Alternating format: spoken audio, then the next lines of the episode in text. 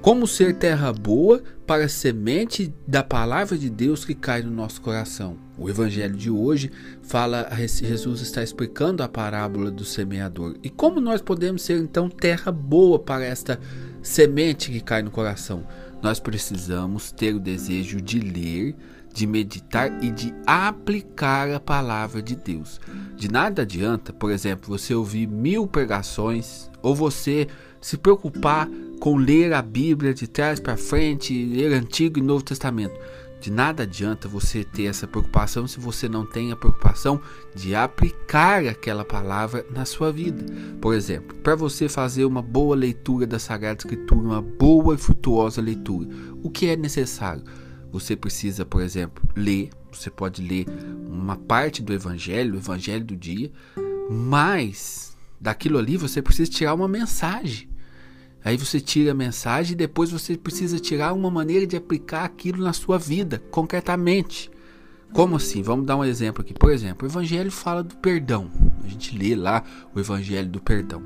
Aí você tá é, brigado com uma pessoa do seu trabalho, você não conversa com aquela pessoa. Então você vai ler a Bíblia, vai refletir, meditar a palavra, vai chegar lá, por exemplo, uma mensagem que eu preciso perdoar.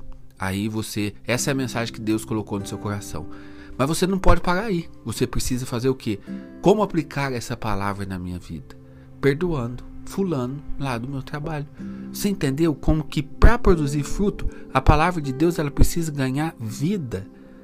Ah, você vai na missa no final de semana e ouve uma homilia do padre, aquela homilia toca em você. Às vezes, né, o padre fala alguma coisa que te emociona e você chega até a chorar. Mas isso aí, gente, não vai adiantar nada se você não aplicar aquela homilia na sua vida. E às vezes a gente tem assim a tentação de ficar ouvindo as coisas pensando no outro. Nossa, se fulano escutasse essa palestra. Ai, se fulano lesse isso aqui. Não é por fulano que você está ouvindo a palestra, não é por fulano que você vai ler a Bíblia. É para você. Então, só assim nós seremos terra boa. Só quando nós decidirmos não apenas ouvir a palavra, mas aplicar a palavra de Deus na nossa vida, aplicar os ensinamentos de maneira bem concreta. E isso se aplica à leitura espiritual, se aplica até à oração.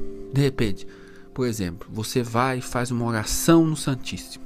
Aí você está ali fazendo aquela oração. Aí, o que aquela oração vai mexer na sua vida? A oração precisa mexer na nossa vida.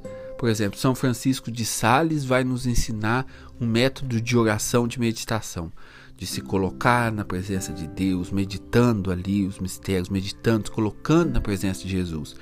Mas no final da oração ele vai falar a respeito de um ramalhete espiritual. Ou seja, daquela oração você vai tirar alguma coisa para você aplicar na sua vida, concreto. A oração, a leitura da palavra, ela precisa mexer na nossa vida. Se não mexe na vida, meu irmão, ela não vai dar fruto. Aí você vai ser essa terra má aqui, que o demônio vai vir, vai roubar facilmente. Ou então você vai ser aquela terra onde a semente até cai, mas não cria raiz, logo morre.